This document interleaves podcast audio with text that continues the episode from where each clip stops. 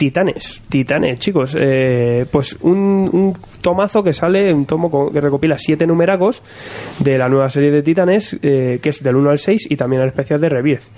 Eh, serie nueva de Señor Arnett, que también está metido con Aquaman y, alguna serie más por ahí. El tío está a tope. Y esto que también me gusta bastante dentro de este tomo, que todo el dibujo entero, eh, todos los números los hace Brett.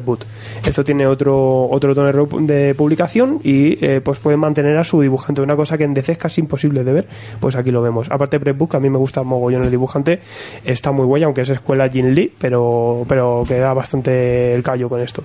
¿Qué vemos en Titanes? Titanes me mola también y es muy importante y mm, es chulo de ver porque es eh, totalmente secuela directa del especie de Rebirth. Vamos a ver al señor Wally West eh, retornado intentando pues volver a hacer que sus compañeros titanes eh, se acuerden de él, como pasaba con, con Barry Allen en el especial de Rebirth. Eh, lo que pasa es que claro, aquí estos son los titanes de, de otra de otra dimensión, ¿no? Eh, es una locura, pero eh, consigue poquito a poco pues que se vayan acordando de él y volver a hacer camarilla de pues para volver a, a formar esos titanes. Lo que pasa aquí ya son unos no son los jóvenes titanes, son los titanes un poquito más maduritos, ¿no? Tenemos a Nightwing como, como jefe de grupo, eh, algunos cambiecillos, como por ejemplo Wonder Girl, que cambia un poco también el traje. Eh, hay Mola, mola el nuevo, eh, el nuevo mola Sí, mogollón. y, y mola bastante porque también te juega mucho con el pasado de los jóvenes titanes. Eh, esa introducción de- de- del señor eh, eh, Wally West intentando hacer que sus amigos le recuerden y todo eso, pues está bastante chulo. Más el, todo el, tiempo cambiado que ha, que ha habido, ¿no? Eh, ya sabemos que, que, que- este hombre ha estado eh, atrapado en el tiempo. Eh, también es muy importante para, para la propia historia de, de Wally que aquí es donde vamos a ver quién ha sido el que le ha atrapado en la corriente temporal y aquí se van a enfrentar contra él. Eh, no os cuento mucho, pero sí que mola bastante. Hay un gran enfrentamiento durante cuatro números con este hombre que ha sido el que le ha puteado a, este hombre, pero a la vez también va a intentar destruir a, todos los titanes.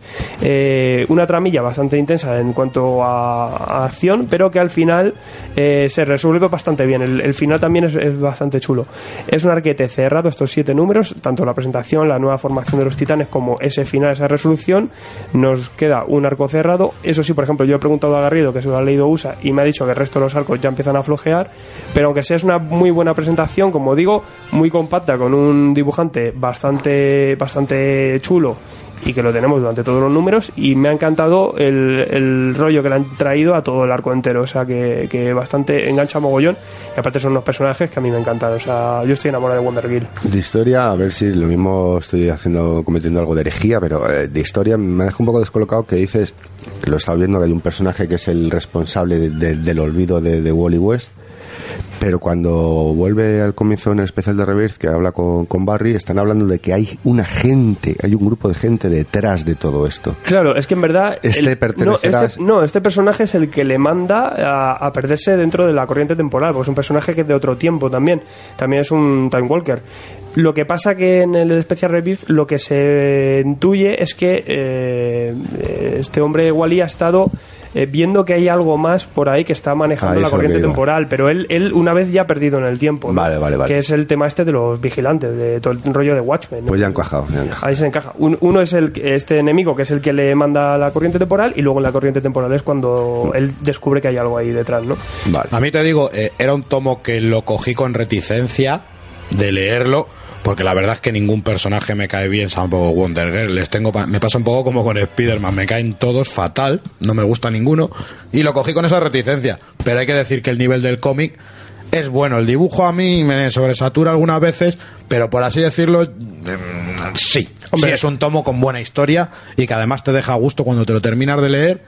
Te deja a gusto. Eh, y el Speedy, por ejemplo, el, el Side Quick de, de Arrow, que lo único que le han hecho ha sido poner la gorra para gorra atrás. para no es que no puedo. Es que no, no puedo con ninguno de los que salen ahí, lo sí, siento, y, no puedo. el, y el de- no me acuerdo cómo se llama, el de, el, el, el Atlante, eh, ¿cómo se llama? El Atlante. El Aqualad. Aqualad tampoco tiene aquí mucha. Otro que también no- me Pero aquí, por ejemplo, casi no tiene protagonismo. O sea, hay algunos que se quedan muy en segundo plano. Wonder Girl, ole. Claro Aquí, que aquí sí, que los protagonistas son Nightwing y, y, y Wally. Luego más adelante ya veremos. Claro que sí. Pero bueno, mola. Me ha gustado mucho la formación y esta presentación bastante espectacular. O sea, muy chula.